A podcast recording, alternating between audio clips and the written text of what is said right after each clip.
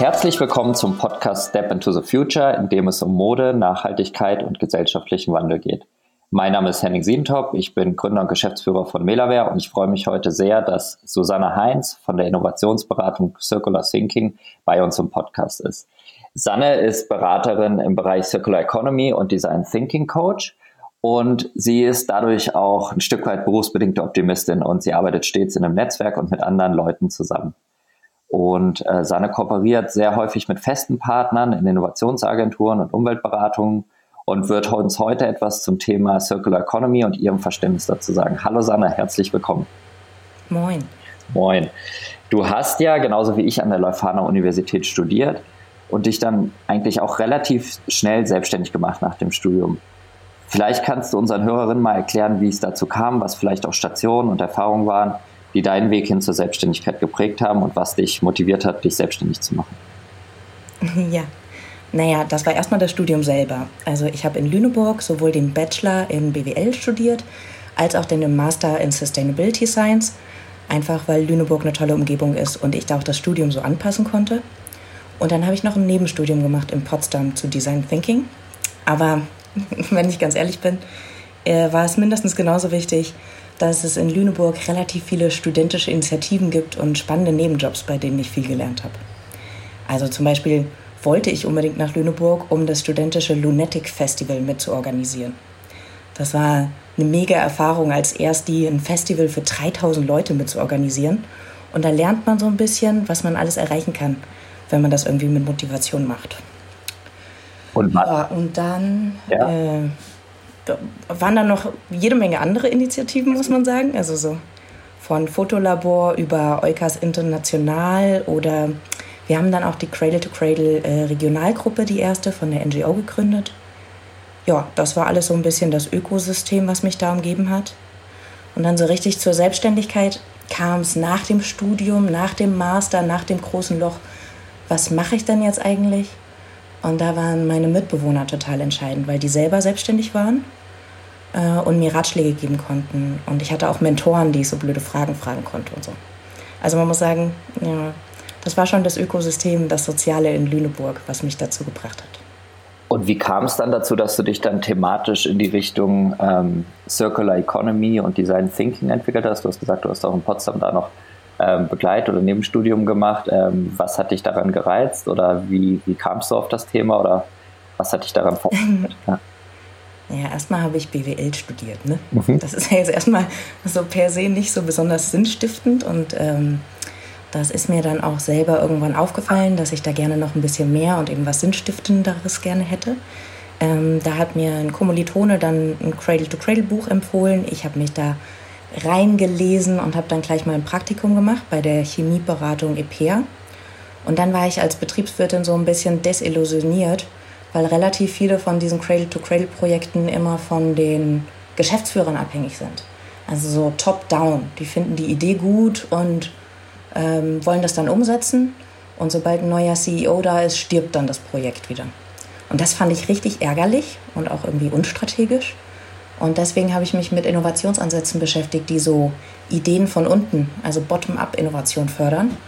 Und da habe ich unter anderem über so eine Umweltbewegung ähm, dann Design Thinking kennengelernt. Das ist tatsächlich, oh, das hat sich dann so organisch ergeben, dass das genau ein Innovationsprozess war, der eben dieses Problem löst. Vielleicht müssen wir da an der Stelle, vielleicht erklärst du unseren Zuhörerinnen auch nochmal, was denn eigentlich Design Thinking genau ist und ähm, was, was sich dahinter verbirgt. Mm, ja, das ist eine Innovationsmethodologie, also mehrere Methoden zusammen in eine Box gepackt. Äh, das kommt aus der Praxis und heißt sozusagen Denken wie ein Designer. Das ist ein bisschen ein unglücklicher Name, weil eigentlich geht es tatsächlich vor allem um Innovation. Und das ist ein Gruppenprozess, bei dem man ganz stark darauf achtet, den Nutzer oder die Nutzerinnen zu befragen, was sind eigentlich ihre Bedürfnisse. Und nachdem man das sehr ausführlich gemacht hat, entwickelt man dann erst die Lösung. Und die baut man dann sehr schnell als Prototyp und testet sie dann wieder mit den Nutzerinnen. Ja, und das Schöne ist zum einen, dass das sehr hands-on ist, eine Methode, bei der man sehr schnell ins Machen kommt, aber andererseits auch eine gemeinsame Sprache über verschiedene Abteilungen hinweg entwickelt, weil man das immer im interdisziplinären Team anwendet. Okay, also das ähm, ist wahrscheinlich dann auch, du hast ja mal vorher gesagt, dass dich das so ein bisschen gestört hat, dass dieses Thema ähm, Circular Economy oder auch ähm, Innovation, nachhaltige Innovation in Unternehmen sehr oft irgendwie durchs Management ähm, veranlasst werden und die Mitarbeiter dabei vielleicht gar nicht abgeholt werden und dann Themen auch schnell wieder das Unternehmen verlassen. Und mit diesem Ansatz des Design Thinking, der ja schon, wie du beschrieben hast, sehr pragmatisch ist, sozusagen, also viele mitmachen und auch sehr schnell ähm, in, der, in der Gruppe ähm, etwas erarbeitet werden muss, äh, zielt ja wahrscheinlich darauf ab, dass, dass, dass dann so eine Idee oder so eine Umsetzung dann auch im Unternehmen verankert wird und vielleicht dann wirklich auch äh, in die Realität kommt, weil es nicht an Einzelpersonen oder an Entscheidungen abhängt, sondern sozusagen ein Umdenken bei den Mitarbeiterinnen und Mitarbeitern stattfindet, oder? Ist das so ungefähr richtig? Richtig, das ist der wunderbare Nebeneffekt und ich liebe das, wie toll das in der Praxis funktioniert. Also tatsächlich durch diesen Prozess werden die Teams enabled, erstens selber überhaupt auf so verrückte Ideen zu kommen, also sich auf innovative Ideen überhaupt einzulassen. Und zum anderen kriegen die aber auch hm, total den Ownership für die Idee. Also die brennen dann so richtig für ihre Idee und möchten die auch gerne umsetzen. Egal wie verrückt oder auf den ersten Blick erstmal unmöglich sie scheint. Und ja, das macht ziemlich Spaß. Und nebenbei kann man eben auch noch viel lernen. Deswegen habe ich Design Thinking so ein bisschen geändert. Ich nenne das jetzt Circular Design Thinking mhm. ähm, und habe das eben angepasst, sodass es für Circular Economy passt und man damit auch Action Learning quasi machen kann, um sich dieses ganze Wissen erstmal anzueignen. Okay, vielleicht, wir kommen ja gleich nochmal dann vielleicht auch auf das Thema, ähm, weil du hast jetzt ja gerade schon gesagt, dass das sehr spannend ist mit den Gruppen, ähm, was dann da passiert und wie das dann in die Umsetzung kommt. Ich glaube, wir kommen da gleich nochmal drauf zurück, auch äh, zu deinen Kunden und, und was du da genau machst. Weil ich glaube, für viele ist es noch äh, auch schwer greifbar, weil sie es vielleicht zum ersten Mal hören. Vorab aber vielleicht nochmal, du hast ja auch am Anfang gesagt, dass du über das Thema ähm, Circular Economy, Cradle to Cradle auch ähm, diese, dieses Design Thinking kombinierst. Vielleicht musst du nochmal erklären, ähm, Circular Economy jetzt auch speziell aus deiner Sicht, aus deiner Brille, was verstehst du dahinter und ähm, welche Rolle nimmt das ein bei deinen äh, Beratungsthemen und bei deinen Projekten mit deinen Kunden und Kundinnen? Ja, das ist gut. Das ist bei mir schon immer ein bisschen Buzzword-Bingo. Ne? Mhm. Ähm, ja, Circular Economy ist für mich tatsächlich die nächste zwingend notwendige industrielle Revolution. Also ich bin davon überzeugt, dass wir das wirklich brauchen, um nochmal die Art und Weise, wie wir Sachen produzieren, umzukrempeln. Und am allerliebsten wäre es mir, wenn wir das dann gleich schlau mit Industrie 4.0 und Digitalisierung kombinieren. Naja, genau. Und wissenschaftlich, soll ich das auch noch erklären? Ja, sehr gerne, auf jeden Fall. Interessantes. Gut. Genau, also wissenschaftlich spricht man von Circular Economy so ein bisschen seit 2012. Der Begriff wurde nochmal neu geprägt von der Ellen MacArthur Foundation mhm. ähm, und ist tatsächlich fest definiert, nämlich als ein industrielles System, das mit Intention und durch das Design schon regenerativ und restaurativ geplant wurde. Also ja, ein industrielles System. Ähm, das ist ziemlich anders als das deutsche Verständnis von Kreislaufwirtschaft. Das war nämlich immer so geprägt vom Kreislaufwirtschaftsgesetz. Und genau, das ist deswegen ganz wichtig. Circular Economy nach meinem Verständnis ist eben nach der Ellen MacArthur dieses Neue. Und das ist ganz klar ein Schirmbegriff. Also die haben sich das nicht selber ausgedacht, sondern die fassen sieben Denkschulen zusammen. Und es sind sieben total gut erforschte Konzepte, ähm, die sozusagen unter einem Schirm gebracht werden. Das ist zum einen Cradle to Cradle, dann ist das Performance Economy, Biomimicry, Industrial Ecology, uh, Natural Capitalism, Blue Economy und Rege Regenerative Design. Ja. Okay, also und im Grunde genommen wirklich ja. ein, ein, ein, ich sag mal, ein, ein, ein Dachbegriff oder eine Dachdefinition, nach der sich nicht nur einzelne Produkte oder ähm, Branchen, sondern ganze Industrien, also eigentlich das gesamte industrielle wirtschaftliche System ausrichten sollte, um positiv und ähm, mit äh, Materialien und ähm, ja, Ideen zu arbeiten, die einen Mehrwert bieten, oder? Also vielleicht kannst du auch nochmal so auf den Benefit oder auf die, auf die, auf das eingehen, was, was wahrscheinlich der Hintergedanke des Ganzen ist. Also warum wir das brauchen. Also warum, du hast ja, ja genau. gesagt, du siehst das als die nächste industrielle Revolution, die es braucht. Mhm. Ja, also zum einen ist es ganz wichtig, dass anders als diese Denkschulen zoomt Circular Economy wirklich raus auf die Systemebene. Das ist wichtig. Also es geht nicht so ähm, auf der Produktebene, wie macht man das jetzt genau, sondern tatsächlich auf Systemebene, wie lösen wir das Thema Mobilität zum Beispiel. Und da geht es auch ein bisschen mehr um die ökonomischen ähm, Systeme, die dahinter stehen. Das sagt ja der Name Circular Economy dann auch schon so ein bisschen. Mhm.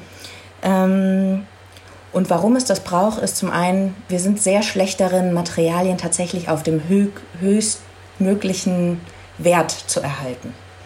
Also das ist das eine. Und andererseits schöpfen wir auch gar nicht das Potenzial aus, was man eigentlich hätte, durch Dienstleistungen ähm, Wertschöpfung zu entkoppeln vom Ressourcenverbrauch.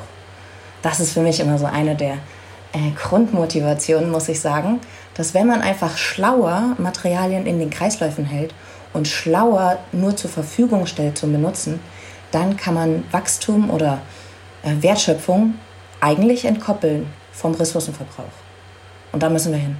Okay, und wer sind denn ähm, die Menschen, die Firmen, die Kunden oder die Branchen, die das verstanden haben oder verstehen möchten? Also mit, ich glaube, dann wird es vielleicht auch nochmal ein bisschen greifbarer. Mit wem arbeitest du denn ähm, zusammen? Also in anderen Worten, wer sind denn deine Kunden und ähm, was für Ziele und Wünsche haben die denn? Verstehen die das alles schon, wenn du dahin kommst? Musst du da das auch erstmal grundlegend erklären? Mit welcher, mit welcher Intention kommen die auf dich zu oder gehst du auf die zu? Wie, wie läuft das ab? Wie kann man sich das vorstellen?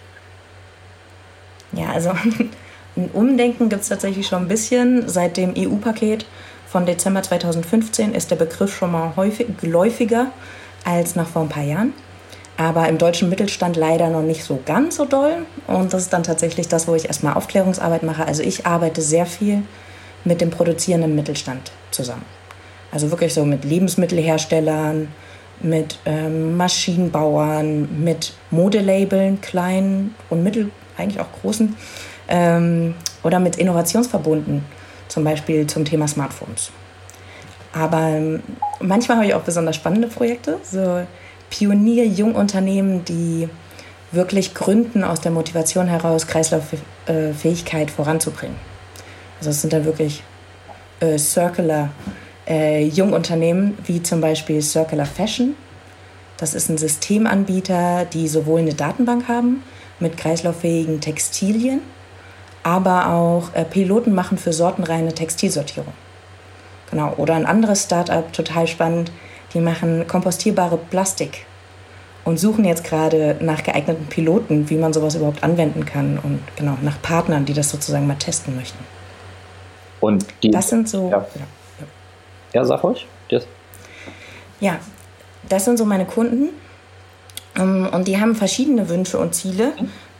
Ich glaube, man kann das ganz gut so ein bisschen unterteilen. Also es gibt ein paar Unternehmen, die sind einfach in der Krise und die brauchen jetzt Innovation. Die brauchen Innovation, um sich von den Mitbewerbern abzugrenzen oder von einem Einzel-Großkunden äh, unabhängiger zu werden. Also ja, das ist so die eine Motivation. Dann gibt es noch ganz klar die Unternehmen, die ihre Mitarbeiterinnen schulen wollen, also sozusagen sie zukunftssicher machen möchten. Ähm, und dann gibt es noch die intrinsisch Motivierten, die wirklich den Anspruch haben, die höchstmögliche Qualität zu liefern und Innovationsführer dadurch zu sein. Also Circular Economy und auch, ich spreche immer gern von Cradle-to-Cradle inspirierter Circular Economy, so richtig als Qualitätsanspruch an die eigenen Produkte. Mhm. Und ähm, jetzt hast du gesagt, es ist eine ganz breite ähm, Palette an Kunden oder Unternehmen oder Projekten, mit denen du da zusammenarbeitest, also von kleinen und innovativen Startups über große Unternehmen die sich differenzieren müssen, die sich das wahrscheinlich auch einfach leisten können und wollen, um, um äh, Innovationen hervorzubringen. Siehst du denn, dass das auch irgendwie jetzt ein größeres Thema wird, also dass da wirklich ein breites Umdenken stattfindet in der Industrie oder in der Wirtschaft? Du hast ja vorhin schon gesagt, dass sich einiges geändert hat, nachdem die EU da auch einen äh, Förderschwerpunkt draufgelegt hat. Gibt es da Ansätze, dass du sagst, das wird wirklich zunehmend mehr oder sagst du, es ist immer noch in der Nische und sehr schwierig, sich da zu bewegen und äh, die Unternehmen äh, sind noch äh, sind noch wenige, die da wirklich ähm, auf das Thema setzen oder sagst du, das nimmt jetzt Fahrt auf und da verändert sich wirklich was? Ich würde sagen, das ist komplett branchenabhängig. Ähm, da tatsächlich zum Beispiel in der Modeindustrie, da ist so ein richtiger Wettkampf innerhalb der Branche entstanden durch ähm, ein Commitment, was unterschrieben wurde. Äh, in der Verpackungsbranche und in der Baubranche sieht man das auch. Da ist mittlerweile Circular Economy ein Riesenthema. Ähm, aber in anderen Branchen tatsächlich noch gar nicht. Also wie gesagt, ich finde gerade den produzierenden Mittelstand in Deutschland spannend, weil der eben auch Hebelwirkungen hätte tatsächlich auf die eigenen Produzenten und ein bisschen schneller Entscheidungen treffen kann als so Großkonzerne. Mhm. Ja, da ist das leider noch nicht so. Aber bei den internationalen Großkonzernen, ähm, da ist das Thema auf jeden Fall total auf der Agenda. Auch durch internationale Initiativen wie eben die Ellen MacArthur. Vielleicht kannst du, du bist ja da sehr tief drin in dem Thema und auch in einem Netzwerk und hast äh, Zugang zu vielen Unternehmen, Projekten, Dienstleistungen, Geschäftsmodellen, die du durch deine tägliche Arbeit siehst. Vielleicht kannst du den Zuhörerinnen mal sagen, was denn aus deiner Sicht ähm, besonders gute Beispiele sind für Circular Economy Modelle, die nach deinem Verständnis in die richtige Richtung gehen und vielleicht auch auf der anderen Seite Beispiele, wo du sagst, die sind vielleicht in die Richtung gedacht oder werden als solches kommuniziert, sind aber alles andere als ähm, nach den Grundsätzen von Circular Economy aufgebaut, dass man das vielleicht noch ein bisschen greifbarer machen kann, so ganz ähm, äh, bildlich dargestellt. Was, was gibt es da für Beispiele aus deiner Sicht, woran man das erklären kann? Ja, lieben gerne. Ich fange mal mit den guten Beispielen an. ähm, äh, ich bin immer großer Fan davon, wenn tatsächlich das Geschäftsmodell auch so gedacht wird, dass tatsächlich nur das Resultat verkauft wird. Und da finde ich eins der inspirierendsten Beispiele überhaupt äh, von SafeCam. Die haben sozusagen das Chemie-Leasing erfunden äh, und die machen. SafeCam ist eigentlich ein Lösemittelanbieter gewesen. Also die haben damit Geld verdient, möglichst viel Lösemittel zu verkaufen. Und die haben ihr Geschäftsmodell komplett umgedreht, weil sie nämlich angefangen haben, Maschinenreinigung als Resultat anzubieten. Und zwar in einem geschlossenen System, sodass sie dann ihre eigenen Lösemittel wiederverwenden konnten. Und das ist tatsächlich total spannend, finde ich, weil die ihre eigene Geschäftslogik damit komplett auf den Kopf gestellt haben. Also es ging auf einmal nicht mehr darum, möglichst viel Lösemittel zu verkaufen, sondern möglichst wenig gutes Lösemittel in einem eigenen Kreis zu führen, in eben so einer Reinigungsmaschine, die man sich dann da als Modul hinstellen kann. Das finde ich total spannend, ähm, weil auch damit sozusagen dann diese Lösemittel nicht an die Natur freigegeben werden können. Also es sozusagen in dem definierten Kontext, in dem Nutzungsszenario sicher die, diese Chemikalien zu benutzen. Also diese Firma hat im Grunde genommen durch ähm, ein Produktservice-System zum einen es geschafft, die, die Menge der Chemikalien zu reduzieren und zum anderen die äh, Qualität der Chemikalien so zu optimieren, dass sie zum einen ähm, erstens nicht mehr in die Umwelt gelangt und zum zweiten äh, wiederverwertet werden kann und das dadurch sozusagen eigentlich äh, doppelt positiv tut, oder? Also habe ich das richtig verstanden? Richtig. Ja. Dazu wurden die sogar von der UN nochmal beglückwünscht als hervorragendes Geschäftsmodell. Ja. Also es überhaupt so zu denken. Cooles Beispiel. Ja, würde man ja vielleicht als erstes gar nicht dran denken, wenn man jetzt so über Nachhaltigkeit und Circular Economy denkt wird, hätten jetzt viele wahrscheinlich gar nicht gedacht, dass du als erstes mit einem Beispiel kommst, was aus dem Chemiebereich ist. Aber ich denke, das zeigt ja ganz gut, dass das wirklich in jeder Branche und in vielen Bereichen geht und gerade da, wo man vielleicht am meisten heute Probleme verursacht, auch am meisten Lösungen anbieten kann. Also das ist eigentlich ein sehr mhm. cooles Beispiel. Ja, ich, also ich überlege gerade mal. Mm, es gibt dann, es ist ein bisschen einfacher immer im Business-to-Business-Bereich, muss man sagen. Also da sind dann so Hersteller wie Herman Miller oder Steelcase, die ursprünglich mal einfach nur Büromöbelhersteller waren. Und die sind jetzt mittlerweile zu so Inneneinrichtungsdienstleistern geworden. Ne? Also die haben sowohl ihre Stühle, ihr Sortiment umgestellt nach Circular Economy, um genau zu sein, äh, Cradle to Cradle, weil das eins der frühen Konzepte war, das ganz viel Umsetzung erfahren hat. Ähm, aber die sind dann eben davon weggegangen, diese Stühle einfach zu verkaufen, sondern sie bieten die Dienstleistung ein, einzurichten. Und dann hat quasi ein Büro nur noch die Dienstleistung, irgendjemand kümmert sich um die Sitzmöbel, aber die kaufen die halt nicht mehr. Das finde ich auch noch spannend. Und das gibt es eigentlich auch ein bisschen für uns äh, Endkunden, wenn man so im Bereich Mobilität nachdenkt. Also Ne? Beim Carsharing sieht man ja zum Beispiel, dass es mittlerweile auch Anbieter gibt wie Car2Go, die tatsächlich nach der Dienstleistung dann auch angefangen haben, ihr Produkt anzupassen. Also zum Beispiel Solarpaneele aufs Dach zu machen, damit das GPS immer mit Strom versorgt ist.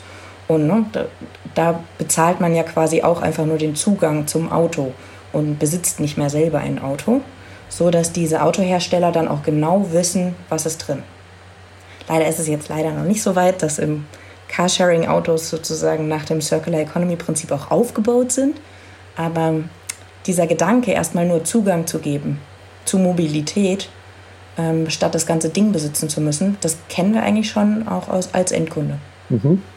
Ja, und dann gibt es noch schöne Beispiele, so, die auch jeder kennt. Äh, Werner und Merz haben bestimmt viele schon mal gehört. Äh, mit den Froschreinigungsprodukten sind die hier in Deutschland sehr präsent.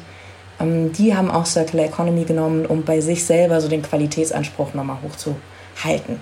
Also sie sind auf ganz kreative Lösungen gekommen in den letzten Jahren, wie man zum Beispiel aus heimischen Pflanzen Tenside gewinnen kann, um damit eben dann zu reinigen. Und die sind dann eben auch dafür gemacht, dass die meine Haut berühren, aber auch ins Wassersystem danach können. Ähm, ja, das ist sozusagen auf Produktebene und die haben auch die Verpackung nochmal neu gedacht und tatsächlich es geschafft, Postkonsumenten-Recycling hinzubekommen. Das ist nämlich so ein, habt ihr bestimmt alle schon mal gehört, das ist so ein äh, klassisches Greenwashing, da muss man nur mal aufpassen. Recycelte Kunststoffe heißt halt nicht gleich, dass das wirklich richtiges Recycling ist, sondern das ist sehr häufig eben nur die Industrieabfälle. Und richtig spannend wird eigentlich dann, wenn wir Postkonsumentenmaterialien auch tatsächlich auf gleicher Qualität, sortenrein nochmal benutzen können. Ja, ohne dass wir Qualitätsverluste haben. Und das hat die Firma Merz, also die ja auch die Froschreinigungsmittel macht, die haben das bei einem Teil ihrer Verpackungen geschafft und setzen das ein. Richtig. Okay, das sind ja drei richtig coole Beispiele. So einmal wirklich aus der Industrie, aus dem Chemiebereich, das Thema Reinigung und ähm, Maschinen, viel für Gastronomie oder vielleicht auch für ähm, Behörden und, und, und größere Einrichtungen, dann das Thema Büro oder ähm, ähm, Einrichtungen, auch das kann ja auch irgendwann den Bereich äh, des Wohnens betreffen, also was wirklich auch viel angeht, bis hin zu Endkonsumentinnenprodukte wie jetzt Reinigungsmittel. Das sind so drei Beispiele, die du genannt hast, die aus deiner Sicht sehr gut nach dem Konzept funktionieren. Ähm, Carsharing hattest du noch genannt. Ähm, was, was, sind denn Beispiele, wo, wo du sagst, äh, die gehen eigentlich komplett konträr dazu, werden aber vielleicht ähm, von, von, von, einigen als Modelle wahrgenommen, die nach dem Prinzip der Circular Economy aufgebaut sind.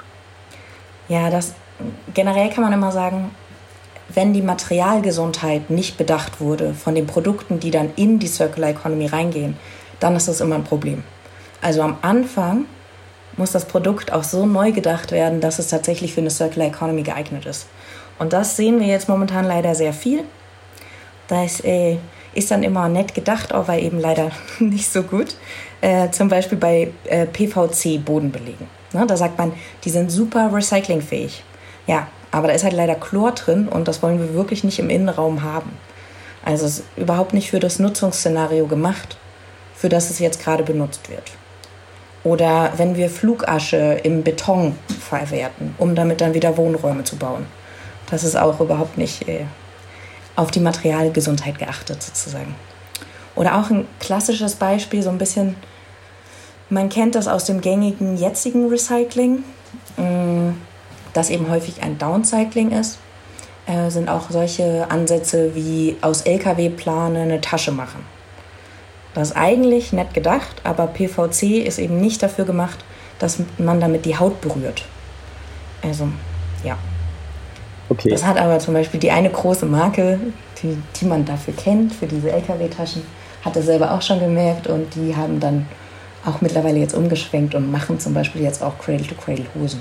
Also manchmal ist das ja auch tatsächlich erstmal der erste Schritt zum Lernen, aber es ist natürlich sehr schade, wenn das irgendwie falsch äh, verstanden wird und das ist jetzt tatsächlich etwas, wo wir als Gesellschaft aufpassen müssen, dass dieser Begriff nicht falsch benutzt wird.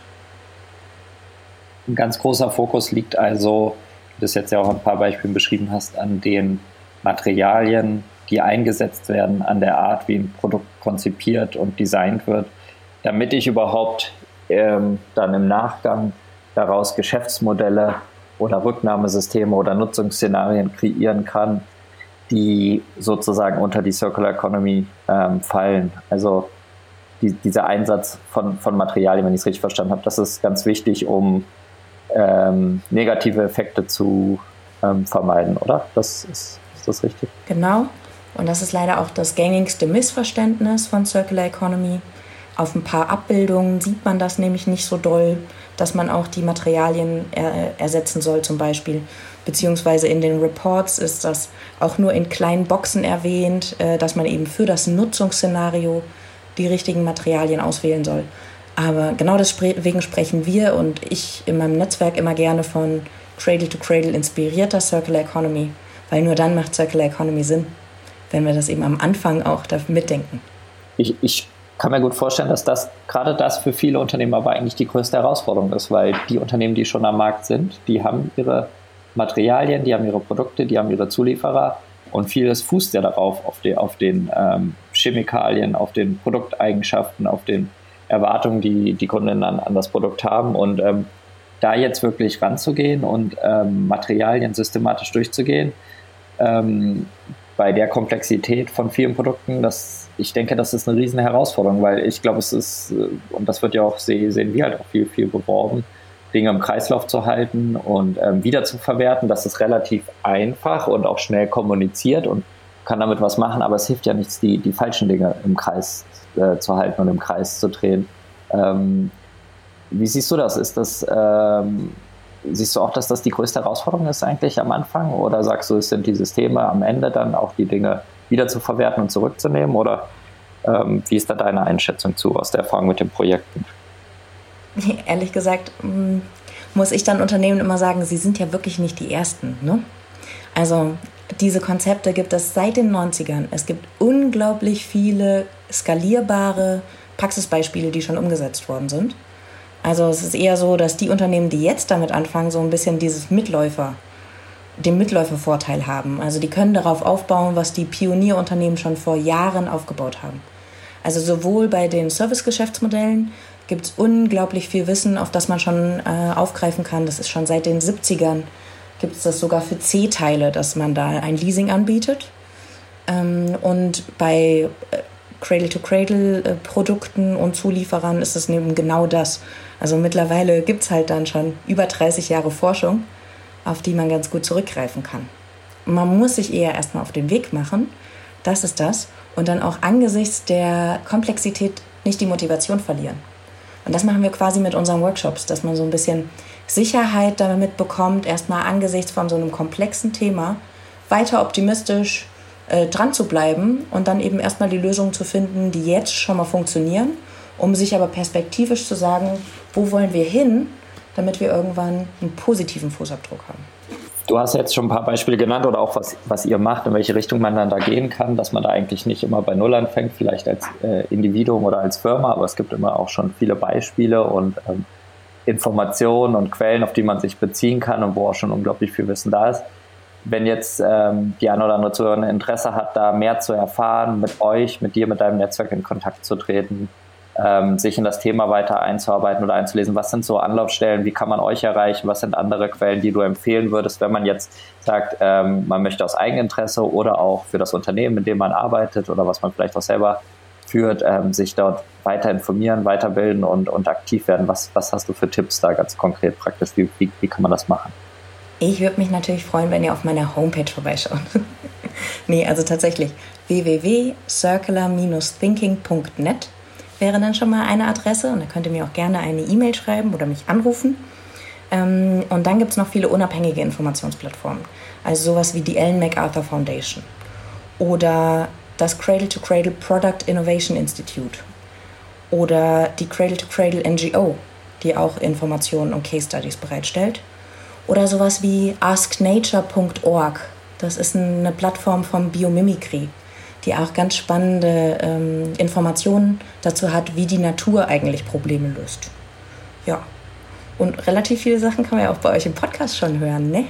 Ja, also, klar. Da auch gerne nochmal zurückspulen und die ersten Folgen sich anhören. Genau, also es gibt einige Podcast-Folgen auch zu dem Thema und ich denke, ähm, durch Besuche jetzt vielleicht auch auf der Webseite von der Sanne oder die äh, einzelnen NGOs und Themen, die sie genannt hat, ähm, könnt ihr euch weiter informieren.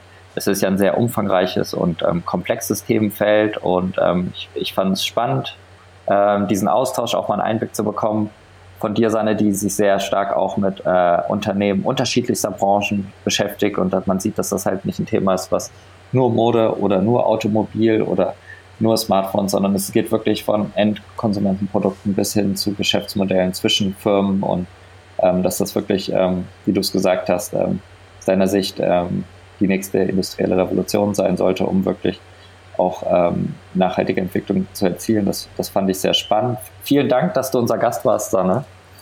Du, einen Wunsch hätte ich noch. Ja, schieß los. Nein, tatsächlich.